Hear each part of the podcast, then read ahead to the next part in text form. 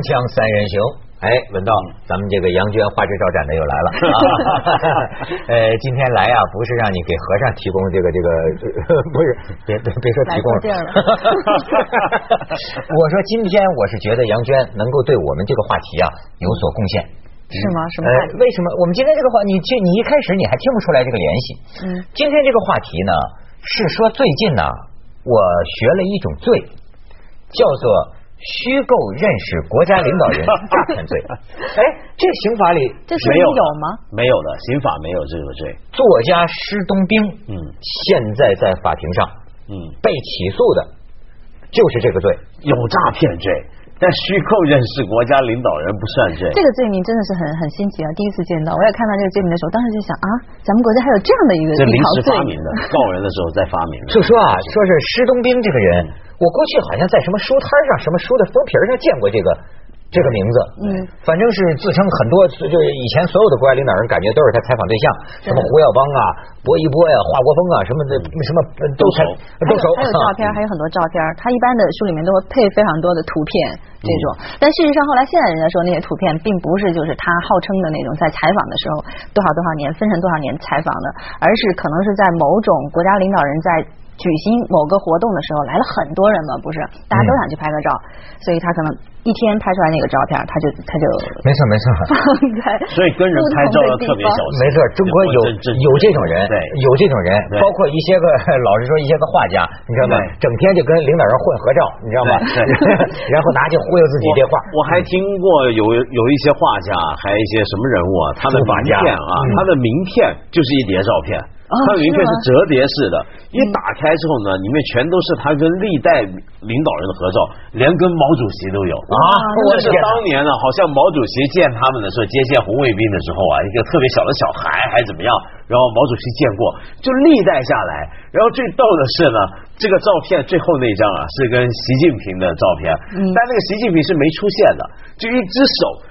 在跟他握手，然后呢，他底下写了一个写一行字，这个手是习近平的手。哎呦我的天！你知道吗？现在其实。有那么一种，有那么一种生意啊！我最近看到的就是号称有一种呃叫公关公司可以安排参加某些论坛，那么这些论坛其实就名字看上去都非常吓人的，像什么全球什么什么论坛，嗯，然后乱谈呢还是论坛？普通的人都可以参加，交钱就可以。他就明码标价写着就是说，你可以到这个论坛上面去去跟一些某些名人合影。那可能这个论坛花钱请了某，打个比方说克林顿。来发表一个讲话，克林顿是给钱就可以来讲话吗？没的，我就见过饭桌上有人拿出来过，但是你看我跟克林顿合影给我看的，还真有。问题是这有什么好牛的呢？这全中国都知道这些事儿，太容易混了，对不对？问题就不是全中国都知道这事儿。我们要普及一下这个常识。为什么石东兵被控啊？三百五十万。这个原告有意思了，原告都是什么呢？你比如说是深圳国土系统的一个什么呃副一个一个官啊，呃，然后民航系统的一个副局长啊，这这也是官啊，是退下来还是现任？不是，当时现任的时候是给施东兵钱啊，施东兵承诺他中南海有关系嘛，可以给他当官，然后他们就把钱给了他，给了他，结果最最后到了退休也没升官，这不现在到法院告施东兵吗？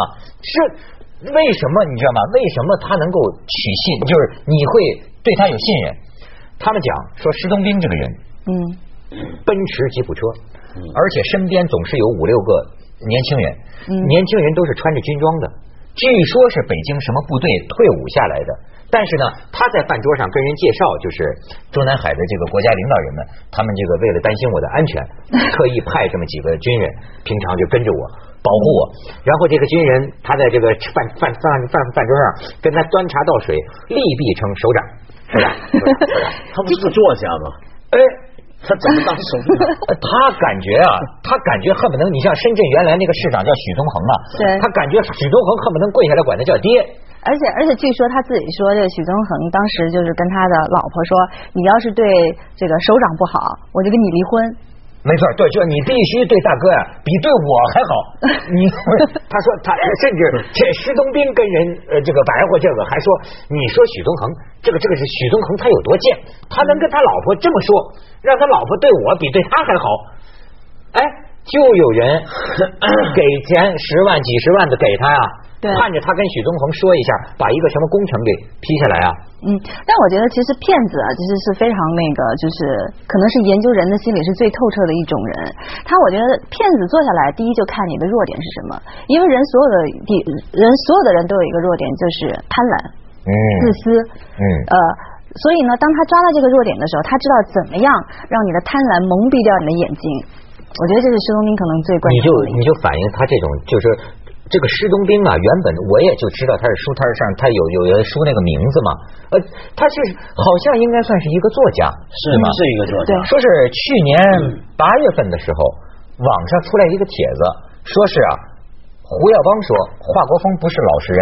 ”然后呢？对，有人说这帖子哪儿来的呢？原来就出自施东兵当年写的一本书。对，说他采访这个胡耀邦。可是后来胡耀邦的两个前秘书站出来说了，说胡耀邦就没认不认识，从来就不认识施东兵这个人。嗯，施东兵啊。我发现他气焰还是很嚣张，嗯，在网上开网站跟打笔仗啊，嗯，他到现在在法庭上还是不服不忿的，嗯，那这法庭上指斥这些原原原告们，你们这一派胡言，胡说八道，你说他们是穷鬼，哦，是。说人家是穷鬼，对，说他们是穷鬼。我的天！所以我为什么请杨娟来了呢？你知道吗？为什么杨娟遇到这种那个会多？我跟你说，我总我有时候想象，我总有一种感觉，嗯，谁最知道男人的这个可笑和丑陋啊？我估计往往是一些美女，嗯，因为咱知道这个男人要是碰见一些美女，他们得怎么忽悠？这我有时候很难想象啊。但我能够大体猜测到，这男的要见个美女，特别是还有点色心，他要跟女的忽悠。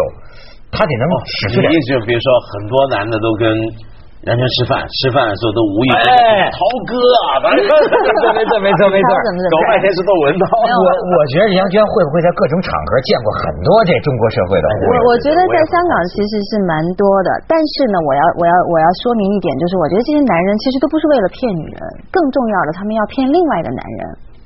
才能骗出他们的江湖和世界。然后我觉得就是，比如说，确实是有见到一些人很奇怪。比如说，我曾经见到过一个一个人啊，感觉上他就是话里话外一直流露出自己感觉就是幕后的这个中国的那个金融都归他管，大概是中国首富这种感觉的。然后他他的特点是每天请吃饭都是很昂贵的那种那种餐厅，一顿饭花个好几万的那样的。然后而且确实呢。你可以就是经常见到一些比较重量级的人物，然后出现在他的饭桌上，但是这个人后来神秘的消失了。他消失以后，就听说呃，他欠了人什么二十万呢？什么欠那个什么三十万呢？都是跟他的这个数字跟他这之前吹嘘的，对，有点差得很远的那样的。金融归他管吗？这个我不真真不知道。负资产归他管，我看是。不过是很很常见，我觉得有时候这种人啊，他不一定是存心在骗人。对。骗子这这大家都骗过人，但是问题是，我觉得这种他有时候不只是骗，嗯，他只是想炫耀，嗯，他也许真的在某些场合。比如说见过一个重要的人物，甚至是领导人，真的说过几句话，但是他因为他不断的说。或者见了一分钟，把那一分钟说的夸大成好像是谈了一天一夜一宿似的，嗯这种人很常见。那这种人他不一定是经济上的在骗人，嗯，在各种场合都有。比如说知识分子里面也有很多嘛，知识分子里面也有很多人说，我跟国家领导人见过面，谈过推心置腹的话，没错，怎么样？知识分子一般都把自己往国师那儿聊，哎，没错。最近国资委又请我去跟他们讲一讲，对吧？中南海对谈的太晚了，没错，真的 夜没睡好，真的。我跟你说，我还听过一位，这我跟你讲，哎，还真是这么说。说我昨天就跟他们常委们讲啊，这个治大国若烹小鲜，老子都这样讲。那意思啊，你看他他不叫政治局常委，他是常委们，就感觉这个政治局常委们呢，都在每每个周末呀，请他过来。跟政治局常委们讲讲老子的治国之道。哇，太夸张了！他是很自然的，节目里也有。但我觉得要分要区分，因为现在的你要说他讲的每一句话都是实证的，我觉得也也不太可能。就是有些人他可能是就是会随便夸张一点儿，他并没有什么恶意，我觉得这是属于一种。但是有另外的一种人呢，他是会拿这个就是故意夸。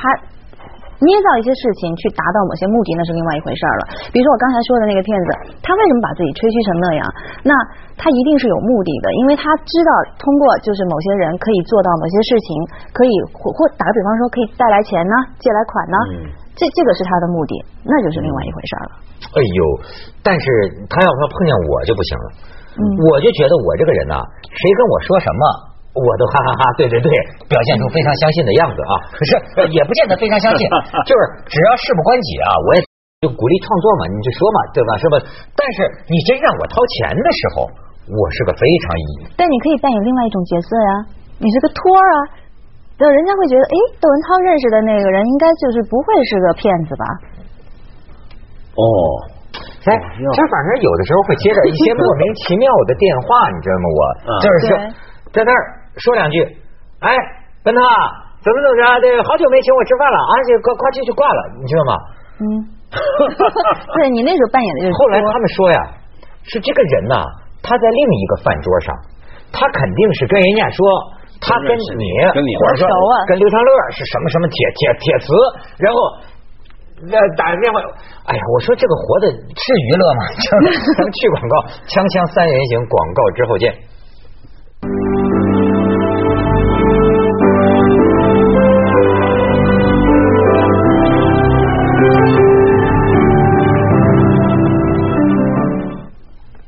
你说有人能相信？他这这这说他这是原话啊。施东兵说控诉许宗恒啊，就原来他那个出事那深圳那市长，说许宗衡夫妻俩流着眼泪诉说他们当官之苦，开始要拜我为师，要像古人一样跟我磕头。从此怎么像古人一样跟我磕头？就是要要行老礼啊，要要给他要要给他磕头。哥，从此之后管我叫哥，偶尔也叫我施老师，他就姓施，是不是？就他，但是这么吹，大家都是成年人，你说就相信吗？嗯，这些个公务员真的几十万的钱拿给他，相信他能跟中南海通通气儿，让他们升官。我觉得这可能是一种信息，真的是信息不对称，真的是你你信你觉得你这事儿说听听上去怎么那么的离奇啊？就等他出来之后，可是当时的时候，很多人都是在那种情绪里面的，就真的会去相信。当你看见一个人旁边全是那个，就像他那个旁边几个几个小兵在教他手掌，毕恭毕敬的，然后旁边那些其他的也都是一些有头有脸的人，对他也特别尊敬的时候，你可能就真的会。被他炫到里面那个那种情境里面，而且这个东西是可以消息套消息的。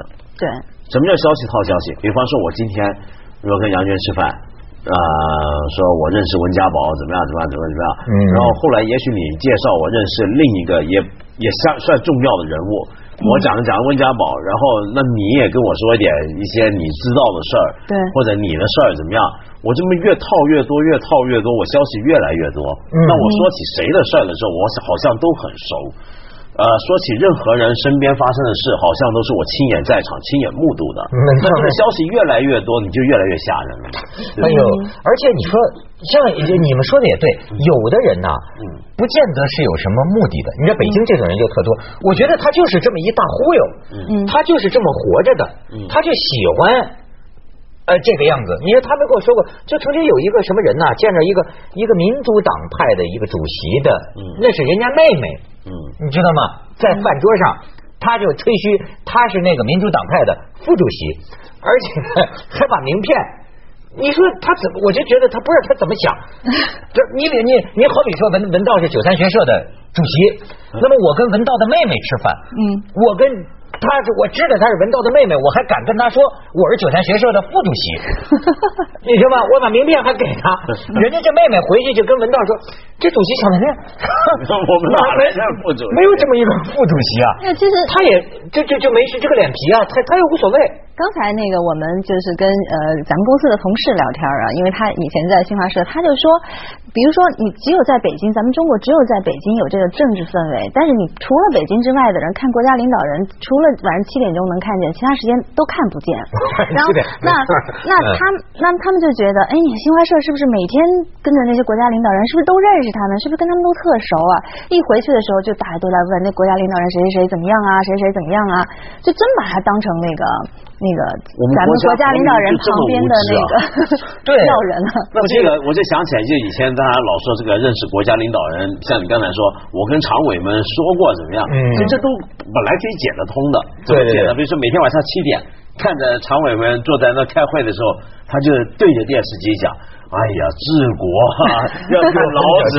这点教授跟常委们说过嘛，对不对？在电视上说的。对没错但是问题是你刚才说那个情况呢，我觉得就其实我们这个国家的人为什么会这么相信这种事儿，或者说这种事儿的土壤是怎么来的？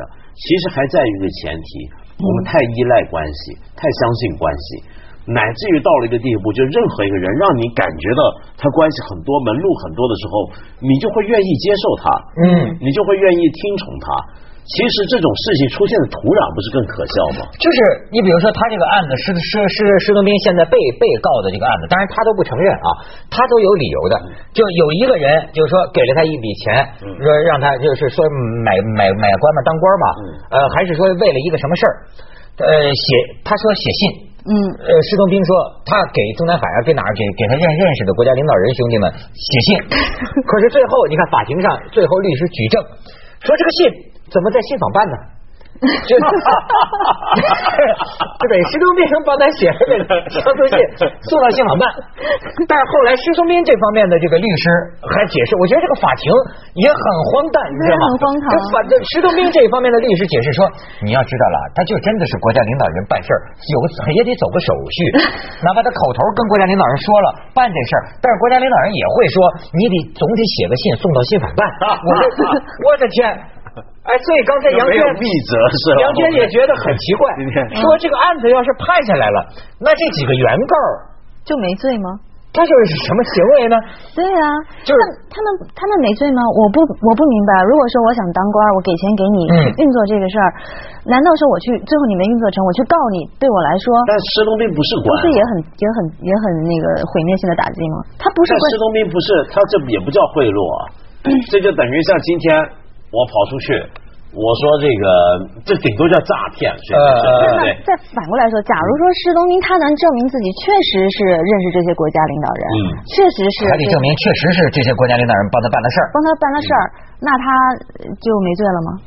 那所有人都有罪了。那就说国家领导人都有罪，当然这是不可能出现的，咱们这个青天白日的，只有 就是石东兵这种大忽悠，遍地都是。我跟你讲，我原来我就觉得有些人你都不知道他图什么，他就图个感觉，你知道吗？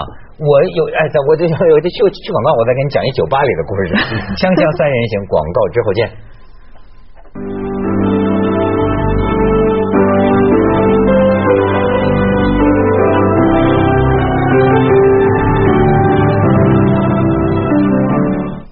看女的她就比较务实，对吧？她还找了找，她石东兵还真能办成一个事儿，是吧？对对对你你，这个就挺挺离奇的，因为我看中间有的情节非常荒唐啊，因为其中有一个老板想要拿到这个，据说是深圳的一个污水治呃污水治理的这么一个项目，就找到了石东兵，给了他钱，让他去找许宗衡，但是呢，反正他不知道是找了没找，但是正好上面在查这个要要。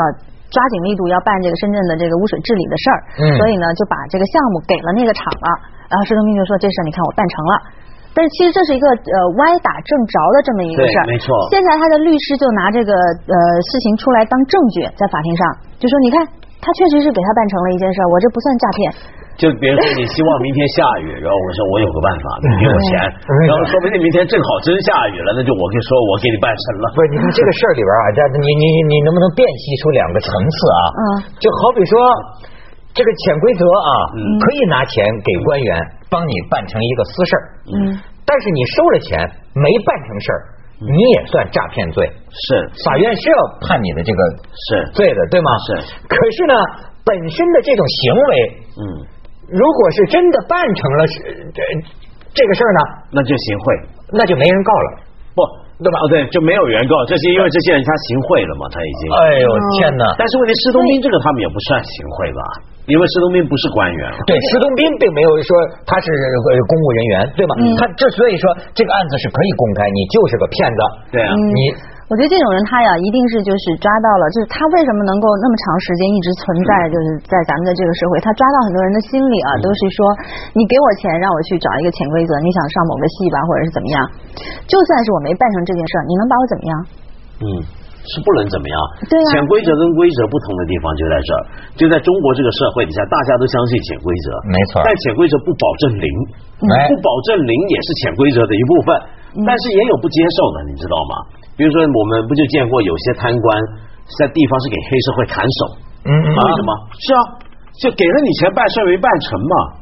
哎呦，也有遭报应有。有有有，嗯，哦，但是通常上法庭去把这个潜规则这样子就比较少。那就很少，那就很少。那你我注意到，你比如说，你比如说有一个原告，他好像是退休呃退退退退退休干部，我估计你看钱也弄出去了，到退休官也没升上去，那可以上法庭告了，怎么回事？把钱讨出来点也是好的呀，嗯，是吧？对，而且比如说，他就算办成了，他就不算贪污嘛。他比如说，顶多说是我请个大仙，嗯就像你刚才讲的，我请个大仙，这大仙说能搞成嘛。不过我想说回来，就真有很多人啊，比如说他这么到处忽悠啊，他真不是想想喜欢挣钱或什么，他很在乎人家看自己的感觉，嗯，没错没错，让别人觉得自己很有办法，没错很有能耐。我所以，我老觉得有些个人呐，他是不是内心深处那种深深的自卑感？你得要怎么样才想让别人瞧得起你？我为什么不爱跟很多人吃饭聊天？我就觉得他们说的只有一个话题，就是你瞧不瞧得起我，我瞧不瞧得起你，我是什么什么人，我我我我怎么？呃为什么要这样啊？这样女孩子喜欢吗？杨轩这个感觉女孩子很多女孩子喜欢的，嗯女孩子那我觉得这种女孩子我也不喜欢，她 不靠着魅力，就靠这种。我的意思就是，很多女孩子都会被这种景象所迷惑，认为这个确实是现实的状态，大家都会觉得，呃，这个人非常位高权重啊，非常有权势啊，你自然就会想象觉得这不是女孩子喜欢，全社会的人都喜欢。我上次我就是在酒吧里碰见一个，说是中央委员会的。